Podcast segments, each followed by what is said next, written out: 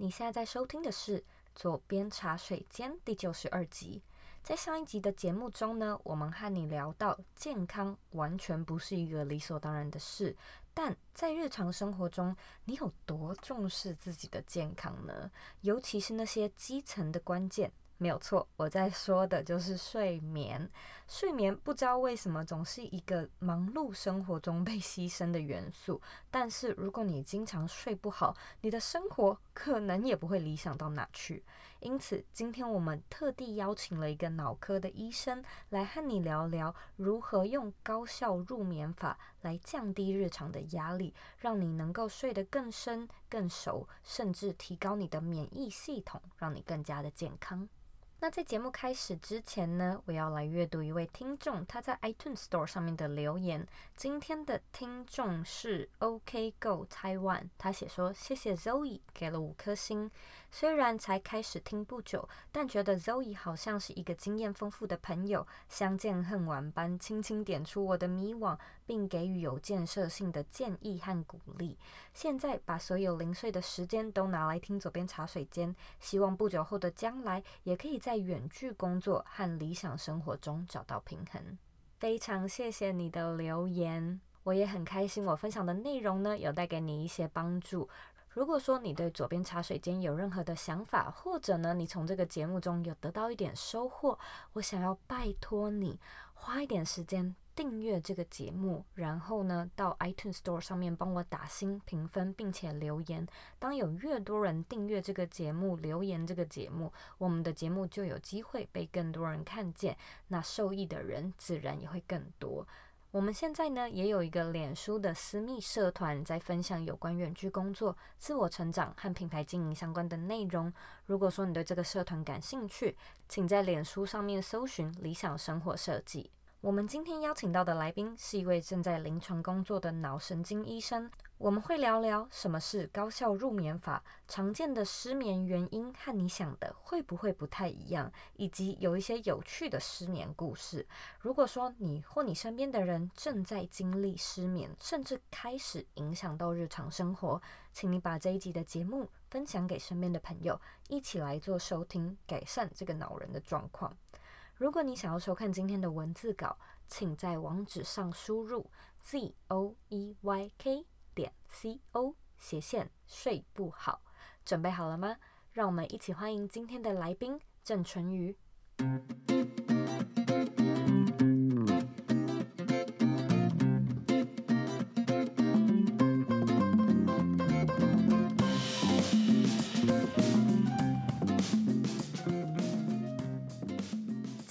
非常非常的荣幸，可以邀请到郑淳瑜医师来到左边茶水间。那非常的特别，我相信，呃，淳瑜应该是我们节目上的第一个医生。然后呢，他是一个脑科的脑神经的博士。最近呢，郑医师出了一本书，叫做《嗯脑科博士的高效入眠法》。所以呢，这个东西就是我们今天要聊的一个主题啦。什么叫做高效入眠法呢？那我相信听众应该都知道，就是我们节目在讲理想的生活的打造，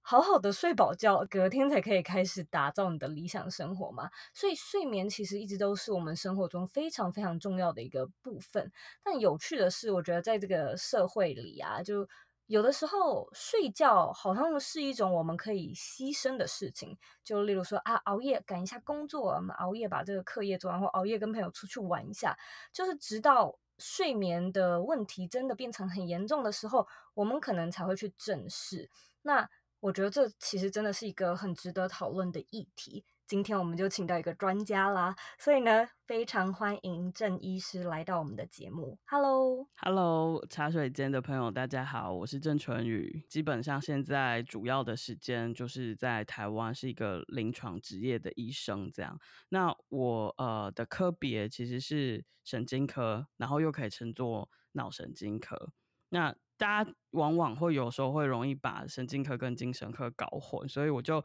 介绍一下，其实神经科比较主要就是跟大脑有关的东西。所以我在呃博士的学程研究的就是也是脑科学，就是 brain science。那我呃比较专长的领域大概就是像我们今天要聊的这个失眠的问题。那或者是呃头痛、疼痛。那像呃跟大脑很相关的，就是大家也很关心的，就是大脑的记忆力、跟专注力，还有思考理解力。所以当它受损的时候，比较常我们就是会啊、害怕我们自己是失智，或者是健忘、记忆力下降这样。那这些东西都是我比较专长的领域。嗯，那我刚才有说到，呃，淳于最近出了一本书，叫做《脑科学博士的高效入眠法》。对，我这阵子才把这本书看完，然后呢，这本书里面包含了二十三个失眠的故事，其实真的非常有趣。因为，呃，其实，在节目开始之前，我才在跟淳于聊说，我非常喜欢他用。故事的手法来包装这种比较生硬的主题，那主要就是在聊这个高效入眠法。但是我觉得对于听众来说，相信这可能是一个全新的词汇，所以能不能请陈瑜介绍一下，就是什么是高效入眠法呢？嗯，其实这个故事的产生啊，大概就是跟我自己其实是很喜欢听故事的人很有关系。那因为我刚刚有说到，其实我呃在临床职业的这个过程，其实我接触非常非常多就是睡不好的病人，所以我就想到说，呃，其实我们小时候当我们睡不好，或者是说呃很焦虑躺在床上，就是明明想睡可是睡不着的时候，那爸爸妈妈大概都会做一件事情，就是。用读故事啊、念故事、讲故事来安抚我们。往往我们长大之后，我们呃在睡前通常就是欠缺一个可以说故事给我们听，或者是让我们有一个方法能够心安入睡的这样子的一个仪式吧。嗯，所以我就想说，大人的睡前故事是一个很好很好的东西。那我们可不可以替大人来说一些故事？那其实每一个病人往往来的时候，都是带着一个他自己的故事。所以这呃书里面就有二十三个失眠的故事，其实都是我真实病人的故事，而它其实是二十三个不同失眠的样态。所以其实回到就是高效入眠法这个名词，呃，这个东西代表的呃最重要的意义是我我想就是希望大家可以借由这本书呃去看到失眠其实有很多的样态跟样貌。针对不同的失眠样态，如果我们可以更精准的了解自己是什么问题，然后针对不同的问题，它可能可以呃相对应的帮助你入眠的方法，其实是完全会不一样的。嗯，那这个就是高效的来源。当你能够很精准的抓到原因的时候，你就可以用正确的方法去应对你的睡眠。所以在你真正必须要看医生跟吃药之前，其实我觉得还有很多很多可以做的事情。那我就是把它统整写在这本书里面了，这样。嗯嗯嗯嗯，就像是淳于说的，二十三个失眠故事，二十就是二十三种案例，每一个都不一样。你提到很多，有一些很特别，就是什么叫不拧腿，那我也是第一次听到。然后像是呃，有一些好像最后一个故事是那个。呃，做噩不是做噩梦，就是梦在梦里面会打人，这个在现实生活中也会就是拳打脚踢的那个，我也觉得啊，竟然有这种事情，非常非常的有趣。对对，就是有一些人他是快速动眼期的睡眠障碍，所以他的呃特色就是说他会把梦境演出来。所以像有一些人，其实我们不知道的时候不知道，可是知道的时候，有些人就会说啊，对对对，我的呃听过我的家人或者是我的朋友，他的可能不是他自己或是他的床伴，就是常常会在呃睡梦中就是大吼大叫，甚至有一些挥舞。出拳的这些动作，嗯，对。那像我在书里写的那个案例，甚至是他是先生有这个问题，那太太是甚至会被打到受伤，嗯，呃，其实像这这样的问题，或者是像有些人他可能没有到那么严重，可是他会做很多的噩梦，就是我们说的梦魇。那这些噩梦，呃，往往可能都是比较可怕的梦，说不定呃我们自己都难以启齿。我有病人跟我说，就是他可能。吓醒来了，然后去上个厕所回来，结果他睡着之后又继续梦相同可怕的梦，他就变成像连续剧这样一直演下去。所以到最后，这些人，嗯，呃，他的失眠就是来自于这个，而且他会因为这样非常的害怕睡觉或是入睡。嗯嗯，讲到梦境，其实我有我自己私底下有非常非常非常多可以分享。我是非常会做梦的人。学生时期的时候，我会一直梦到我已经起床、刷完牙、换完制服出门了。呃，睁开眼睛，我怎么还在床上呢？可恶！我以为我已经我已经就是准时去上学了。或我也有那种梦过什么梦中梦，或者梦到我以前梦过的梦，哦、就是我我做过很多奇奇怪怪的梦。但是这个不是我们今天讨论的主要的啦。就是好险的是，我每次做梦。呃，我我都没有什么失眠的问题。对，那就是有一些人，我们每一个人其实都会做梦。就是我们的睡眠其实本来就有浅眠跟深眠。我们刚呃讲高效入眠法，所以其实也可以让大家知道一下什么样是有效率的梦。好，那其实呃深眠才是真正对我们呃整个身体来说很重要的部分。比如说呃像现在疫情非常严重，我们都讲说我们。呃，无论如何，就算抢到口罩，也要提升自己的免疫力。这件事情是很重要的。那提升免疫力这件事情，如果你是一个没有深眠的人，其实基本上你身体的免疫力是很难呃恢复的。就如果我们因为呃发生了某一些事情，身体有感染或是发炎，那像发炎反应这个东西的趋缓，其实也跟我们的深眠很有关系。所以我常常有一些病人是这样，就是说他都没有办法睡到深眠，就是他整个晚上可能都在做梦，然后起床上厕所，一点风吹草动，他可能就会醒过来。没有办法深眠的人，其实他身体会有非常多的发炎跟疼痛。那睡睡完一觉起来，往往他不是感觉非常清爽的，他反而可能会感觉整个身体是腰酸背痛的。这个就是跟我们的神浅眠非常的有关系。所以其实很多人说，嗯、呃啊，我是不是睡七小时、八小时，我有睡满就没有问题了？其实往往我们要注意自己。呃，除了睡的时间够长之外，你整体的这个睡眠的效率，就是说你的深层度是不是够的？这样，嗯嗯，那怎么样的定义叫做浅眠？怎么样的定义叫做深眠？那你说要睡进深眠里，这个东西好像也不是说我们一般人可以决定啊，我今天要睡很深，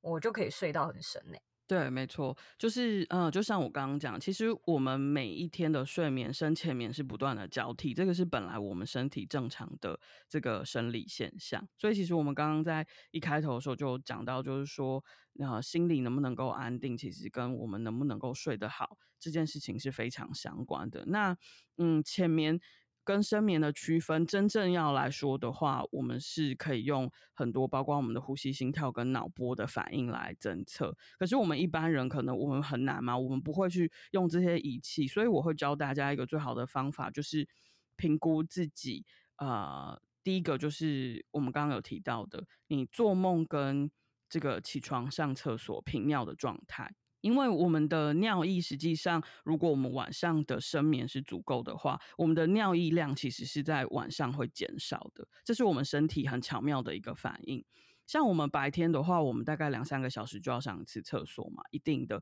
除非你水分是喝不够。但是在晚上，为什么我们通常可以？诶，有有有时候我们睡得比较好，我们可甚至可以到六个小时到八个小时才起床上厕所。那是因为其实我们在深眠的时候，我们身体会有一个。抗利尿的系统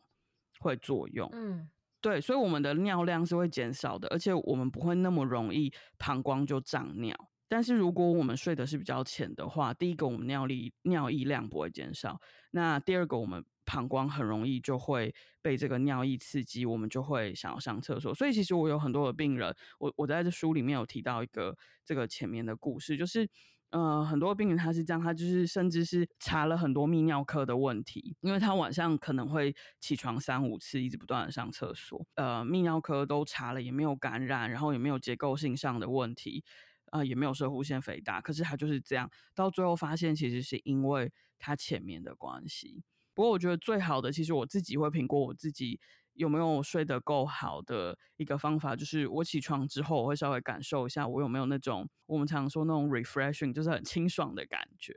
如果你真的，嗯、你的睡眠是够的，我想第一个就是你睡，基本上我们一般的成年人大概睡七到九个小时，我们起床的时候应该是觉得精神饱满的。所以如果说你睡了，七个小时，甚至你睡到九个小时、十个小时，可是你起床还是觉得很累，那你可能就可以知道你自己的睡眠可能是不够的。OK，那这么多年的临床经验，你有没有发现现代人睡不好的主要原因？就是，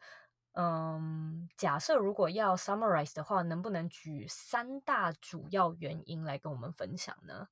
嗯，其实睡眠不好的原因是非常多，不过我觉得就是以我们现在来说，就是呃，比如说这五到十年来说好了。呃，真正比较新发现的睡眠不好的原因，可能又跟以前不一样。嗯，那其实我在书里面有提到一个，我我想应该是现在才会有的问题。就是因为可能追剧，或者是追手游，或者是运动赛事所造成的睡眠拖延症。Oh. 那这个东西，我想大概是最近这几年才会有的问题了。这个是以前以前就有电视嘛，嗯，那甚至到晚上就没什么节目可以看了，所以我们很难有这个问题。但是现在不，现代人的病。对，现在你只要打开手机，就是呃 Netflix 什么呃任何的 App 平台。你都可以追到你要追的东西。有的时候，如果我们呃没有养成很好的睡眠仪式跟睡眠的习惯，甚至是我们本身的时间管理跟自制力没有到太好的时候，我们就很容易变成睡眠拖延症。嗯，那还有另外一个呃比较大的问题，可能也是这几年比较相关的。那当然跟我刚我们刚刚讲的这个呃电子产品其实就是有关系。因为呃，在我们刚刚呃提到，就是说要深眠，其实有很多个先决条件，其中有一项最重要的就是说，我们的褪黑激素要在我们的睡眠的时候正常的分泌。那褪黑激素是让我们就是可以放松，然后导眠一个非常好的因子。那褪黑激素通常在夜间它会正常的分泌，可是褪黑激素最害怕的一个东西。其实就是光线，嗯，尤其是我们手机跟平板释放出来的蓝光，所以呃，通常当我们褪黑激素分泌了，但是又接受到大量的光线，甚至是手机、平板放出来的蓝光的时候，它往往就会分泌量就会下降，它就会倒球啦。老老实说是这样子，哦、对，所以呃，在这样子的过程底下，通常。真正会帮助我们身体导眠的那个自然的机制就被挡掉了，嗯，所以为什么有很多的人他可能很累了，可是他躺在床上的时候，他大脑还是一直在转，也有可能是这个褪黑激素分泌的量本身就被他的这个呃看电子产品的习惯给阻挡了，这样子。那呃，相对于褪黑激素来说，其实我们身体有另外一个很巧妙的荷尔蒙，就是所谓我们说的压力荷尔蒙，就是 cortisol。那这个东西的话，它是用来让我们白天充满活力，嗯，能量，跟我们可以 fighting，就是呃防卫跟战斗的一个很好的东西。那我们甚至可以说，它就是我们身体天然的类固醇了。那压力荷尔蒙这个东西，基本上它如果在我们正常的生理作用下，它到夜间大概晚上七八点之后，它其实分泌的浓度就会慢慢的下降。可是如果你晚上持续的在工作、想事情，嗯，然后都在呃收发 email，或者是跟你的 老板、同事用 LINE 讨论很多的事情。变成你的整个状态是没有放松的，那这个时候你压力荷尔蒙的量可能就不会随着正常的状态。对，所以很多的人现在的另外一个问题就是，当他要睡觉的时候，当他手机放下来关灯，想要真正想要睡觉的时候，其实他的身体还处在非常亢奋的状态，嗯，大脑还处在非常亢奋的状态，这是因为他的压力荷尔蒙还正分泌的很旺盛，但是那个呃的。原因是因为他在夜间可能还处于工作跟战斗还有思考模式的关系。嗯，嗯，这个第三点压力荷尔蒙，我自己非常的有感，因为我其实是一个睡眠非常良好的的一个人，就感谢老天，所以我其实很少很少有失眠的问题。嗯、但是如果说我真的有的话，我觉得好像是你所说到的这个 cortisol，就是压力荷尔蒙，因为我觉得我好像都是那种非常 fire up，就是哎，我想做这个，然后然后等一下我有好多 idea 怎样怎样的，就是对有那样子的情况。我就会导致那天晚上好像睡不着，但是发生的蛮少的。不过确实我很有感觉，就、嗯、非常有共鸣，就那种感觉我体会过。对，因为像像说你的体质可能就是比较好，那本来睡眠其实真的就跟体质很相关了。就是有一些人真的，就是我常都笑说，其实我们科学家应该要萃取你们的口水，然后分析一下到底是有什么 神奇的成分。对，但是就是呃，其实睡得好的人，他真的他粘到床，可能他真的那个睡意就很浓。你要他睡不好，真的很难。就是他天生就是睡眠，就对他来讲就是一件非常简单跟重要的事情。因为他只要碰到床，他就能睡。发生什么天大不了的事情，反正 该睡觉，他就是他就是要关机了。这样。可是对呃某一些比较敏感型的人，或者是比较容易浅眠跟比较容易思虑比较多的人而言，有一些睡眠天生就比较不好的人，其实我们可以观察我们的爸爸妈妈，嗯嗯，跟兄弟姐妹。对，有一些人他。就会发现，其实他早年他爸爸妈妈就有这个问题。那等到他慢慢的呃二十岁、三十岁步入中年之后，就会发现他自己的这个问题也会越来越严重。所以，其实如果我们自己的体质是属于比较敏感型的，或思虑比较多的人，然后比较难放松的人的话，可能这些事情就要更加的啊、重视跟关注这样。所以，像其实我的病人里面有很多都是。跟这个艺术工作、设计工作有关相关背景的人，这些人天生的特质就是，这是优点，就是他们是很敏感的人，而且他们对于各式各样的感官都是敏感的，包括可能听觉啦、视觉等等、嗅觉，嗯、所以相对的，对他们来说，他们一个大脑同样要处理的讯息，可能就会比别人多。嗯，所以这个这个也会影响到他们真正在需要入睡的时候，大脑是不是能够。真正的停下来关机，这个是很相关的，对，嗯、所以呃，越是这样子的人，我想就是比较积极的做法，可能就是我们要培养更好的这个睡眠的习惯跟仪式，跟呃放松，还有让自己心安的这些方法。嗯，嗯，了解，就像是呃，我我被我的牙医师说我的牙龈是比较薄的人，然后我就问他说、哦、为什么会有这种事呢？他说没有为什么，就天生的。然后我就说啊是哦，然后我就说我我应该要怎么做？然后他就说。哦，那你就是要比其他人刷牙的力道更轻一点，就这样而已。所以我觉得对睡眠上来说，好像就是你就你就是要多多注意，多做一下这个 extra。但他也不可能也是吧，就也不太像是一个 extra，可能就是多细心一点去呵护你的这一块。对，没错，没错。因为我想，就是我们每一个人都有天生的优点，也有天生的弱点。那呃，睡眠来说的话，对某些人他来说，他就是天生的弱点，那就多多的照顾这一块，我想应该就没有问题。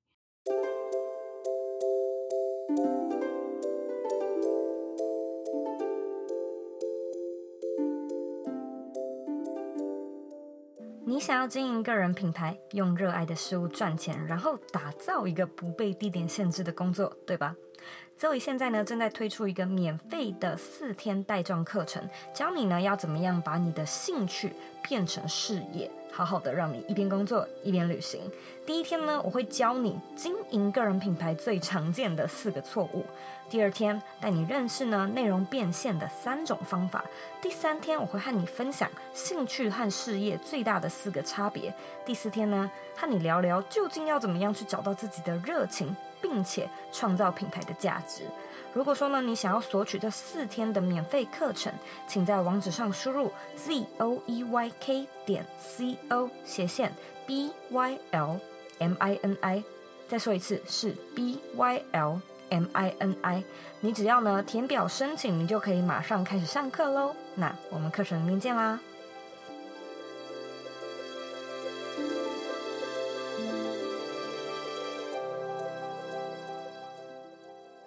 如果 说我现在我现在想到听众可能会有一个问题，心里面在想，嗯，假设啊，嗯、我就是真的我的身体已经很累了，但是我的脑袋就是睡不着，然后我已经躺在床上，我现在应该要怎么办呢？当然，第一件事情我还是想要说，就是如果你已经习惯性的开始产生像这样子的问题的时候，呃，就是最好最好真的这个准备工作要早一点开始做，不要等到要睡觉才开始做。嗯、我我想这是一件非常重要的事情，甚至你的这个准备工作应该是啊、呃、傍晚开始就要做了。比如说，如果你真的是这样子的人，那你要把所有的社交活动，甚至是你的运动。都提前，你不要等到要睡前的一两个小时才开始做这些事情。呃，这是一个很重要的观念，就是睡眠的良好不是只有睡觉那一刻才开始做准备，要早点开始做准备。那要给自己一个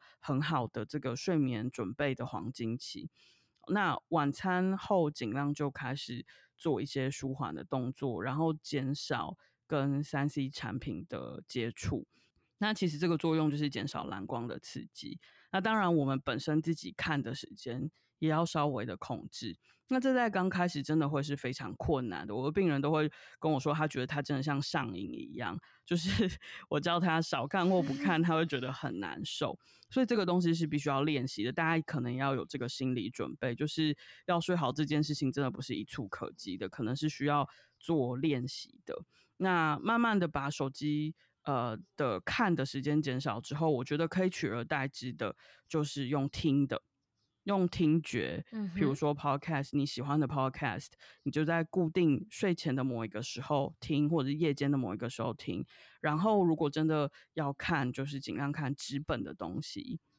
不要看这个会释放出光线的东西，嗯，我想这可能是非常重要的。那把这个睡眠准备的时间拉长，然后让自己能够有固定的一个时间。比如说你是十二点要入睡的人，那你大概差不多十点、十一点之后就要控制自己，尽量不要再去看 email 了，尽量不要再去看 line 了。嗯，因为这些东西都有可能让你突然又冒出一个什么 idea，或者是又让你突然开始想一些事情，或者是去想要跟别人聊什么或讲什么，嗯，那这些东西就会造成我们刚刚讲的你的整个褪黑激素的量没有办法正常的上升。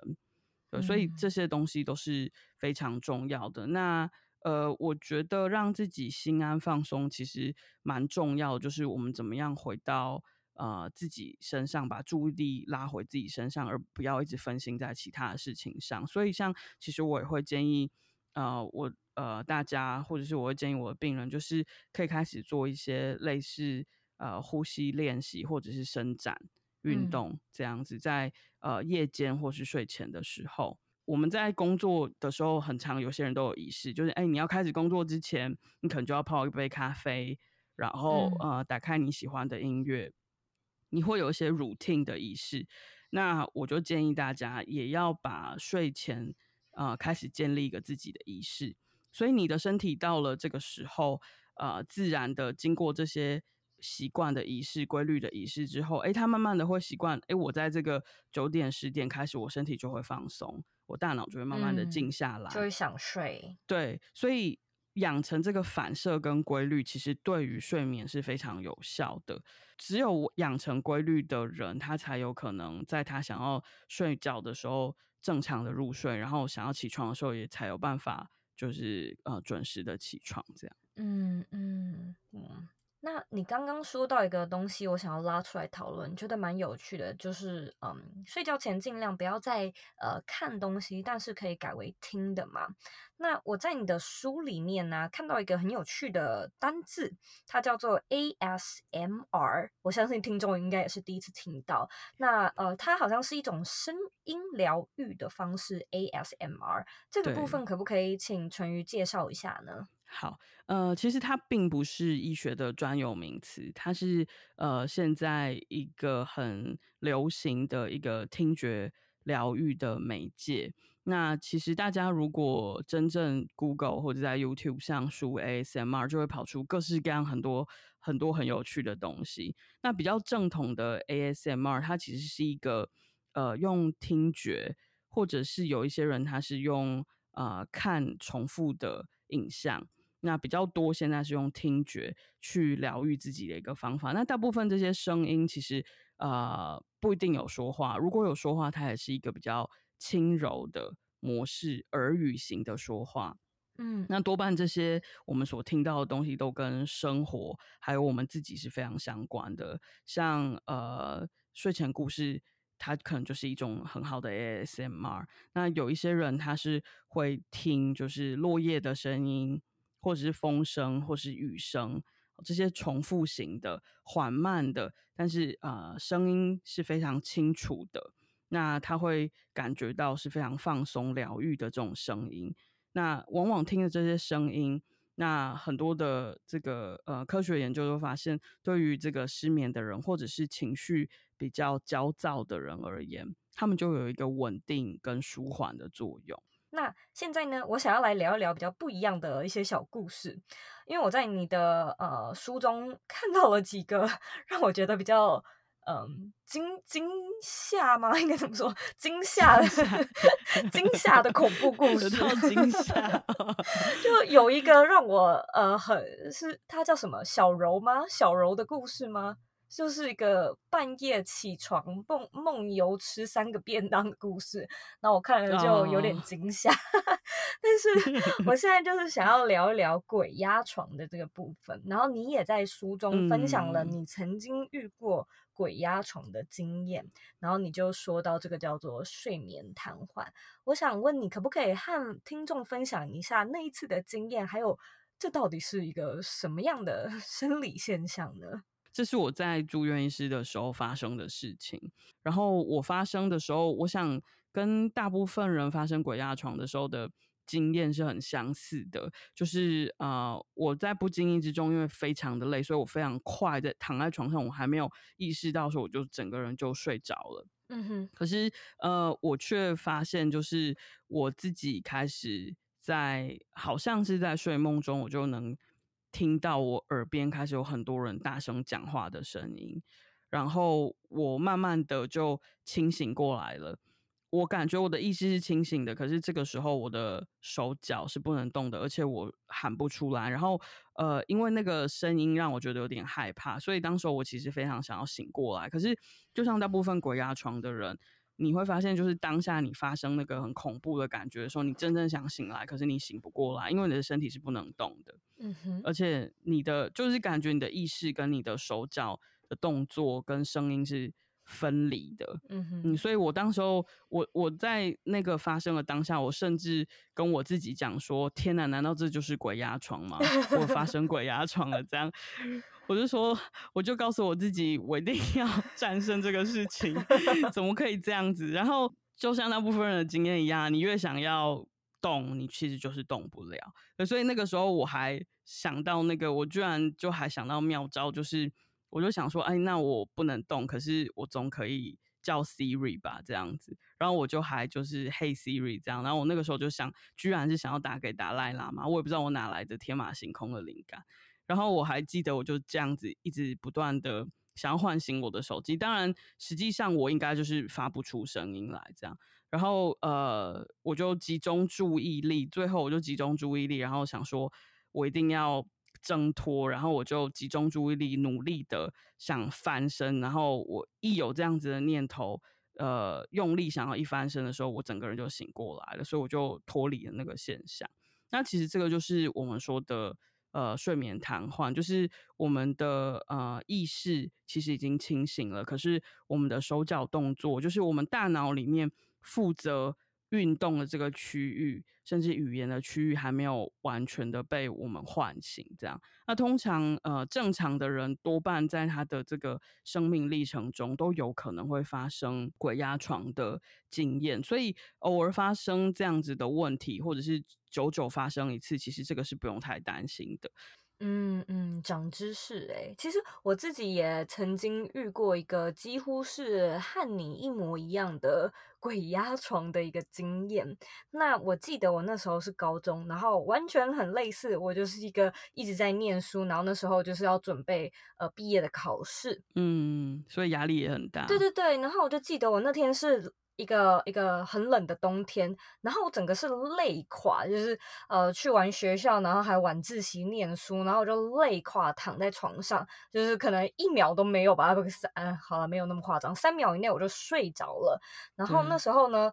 我就突然间觉得呀，我的眼前有一道光，就是当你闭上眼睛的时候，如果你眼前有光，你好像眼皮盖着还是可以有一点点感受嘛，就是说好像有光在照着你。嗯、然后我就觉得说，怎么有？光啊，就好烦哦，哪来的光？然后那道光越来越亮，越来越亮。然后我觉得我自己的那个时候，我的脑子里面想的事情是，我不想管，因为我好累哦，我只想要睡觉，所以我并没有尝试要把要把眼睛张开。然后突然之间呢，我就开始听到一些声音，就跟你一样。那那个声音，它是一个嗡嗡声，它就是一个。震动很大的声音就是这样嗡嗡嗡，然后我想说，OK，whatever，就是一个随便的声音，就快让我睡吧。我可能只是在做奇做些奇怪的梦，但是呢，那个声音它突然越来越大声，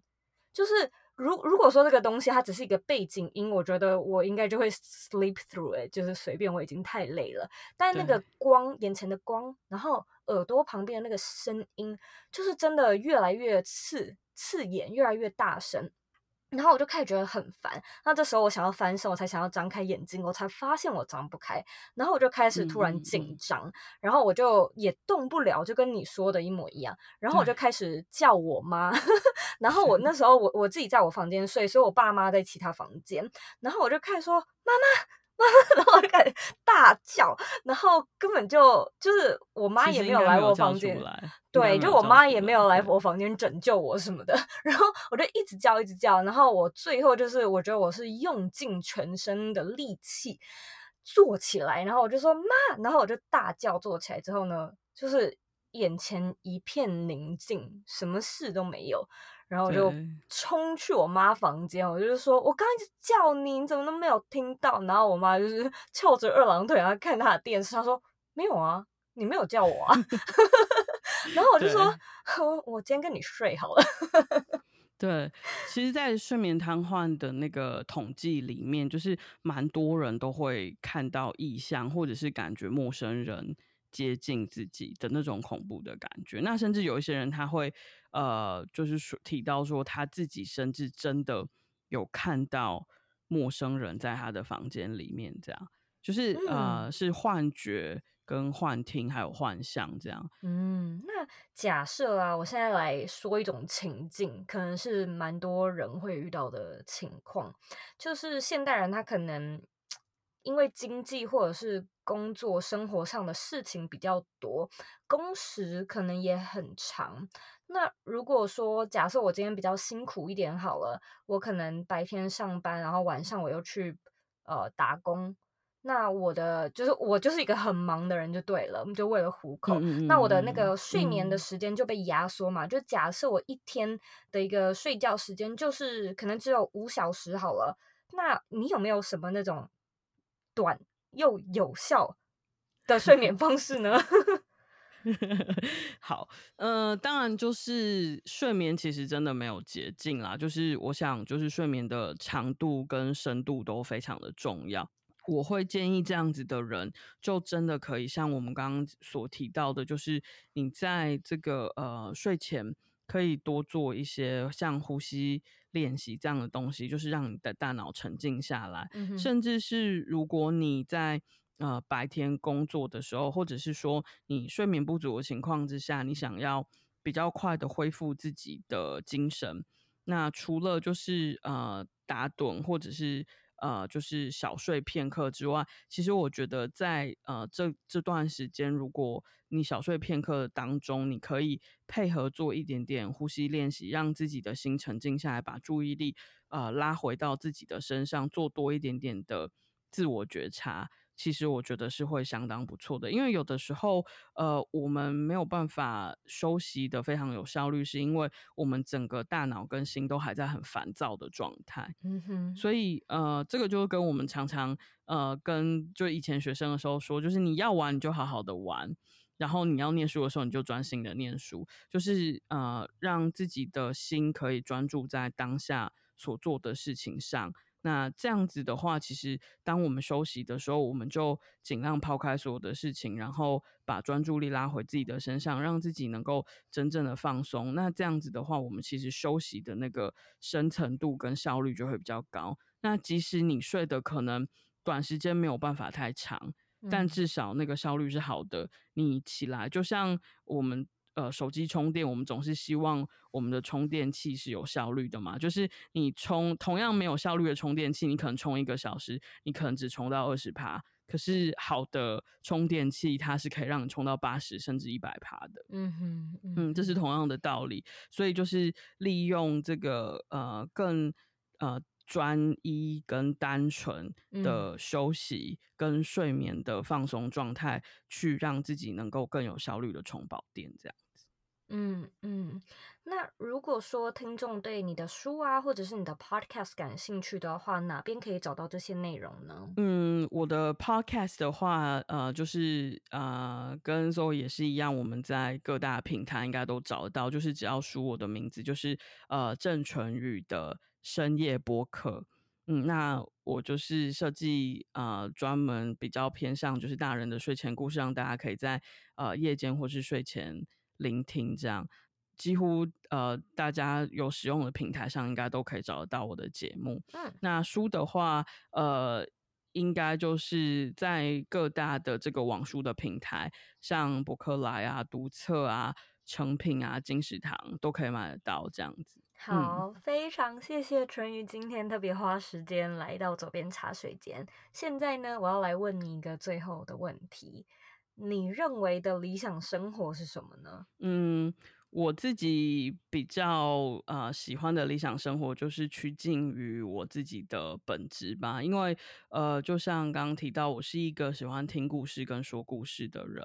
所以我现在。呃，除了在临床上听到很多病人的故事之外，我也希望可以把这些有呃富有价值跟意义的故事，用我自己的呃声音，或者是影像，或是文字，我的呃呃，透过我当做一个媒介，然后做一个 storyteller，告诉大家这样子。所以啊、呃，这是我现在最想要做的事情，就是。呃，分享，然后跟社群呃一起就是生活，这样，这是我现在最希望也觉得做的最快乐的事情。嗯，嗯，谢谢你的分享，我跟你聊得非常开心，也长了很多知识。我的荣幸，谢谢你。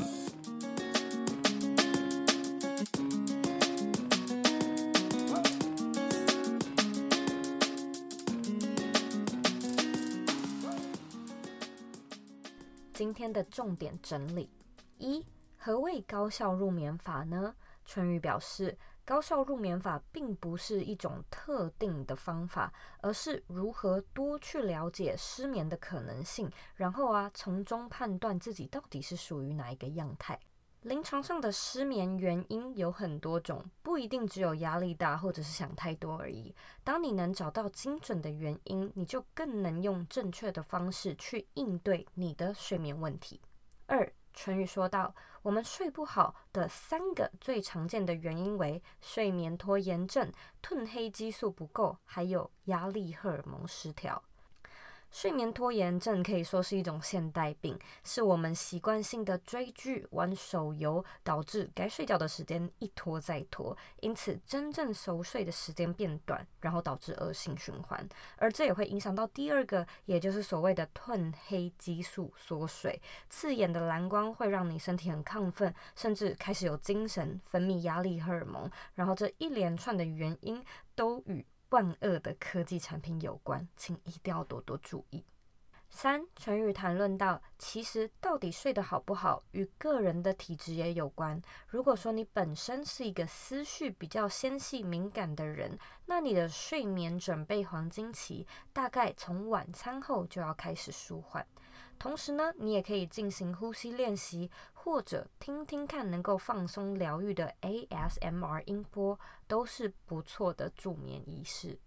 非常感谢你今天的收听。这几次的内容呢，和以往的左边茶水间不太一样。因为呢，这阵子美国的疫情非常的严重，也让我深深的体会到，我们对外在的掌控权是有多么的少。在那么多未知还有未能掌控的情况之下，好好吃、好好睡、好好照顾自己，其实就是超级重要的了。幸运的是呢，至少这些都还是我们目前能够有掌控的事情。世界上有多少人想要好好睡都睡不好？因此，不要再让睡眠成为你打造理想生活的牺牲品。一栋大楼能够盖得多高，取决于它的地基有多深；你的理想生活能够有多理想，也取决于你的人生重要基石是否都有稳健。如果说呢，你对这一集有任何的想法或者有任何的意见，我都非常欢迎你回到我们的网站或者是 Instagram 上面找我。我的网站网址和 IG 账号一样是 zoeyk 点 co。你呢，可以截图这一集的节目分享到你的 IG Story 上面 tag 我，让我知道你有在收听，让我知道你的想法。最后的最后呢，我知道你是非常忙碌的。我也知道呢，你可以选择去做很多很多其他的事情，但是呢，你却选择来收听这一集的节目，我真的真的非常的感谢你。现在呢，也请你再花三十秒的时间，好好的思考一下，你是不是有不小心让自己犯了睡眠拖延症，导致你自己的睡眠品质下降呢？把你的想法分享到这一集的原文里面吧。我们下次见喽。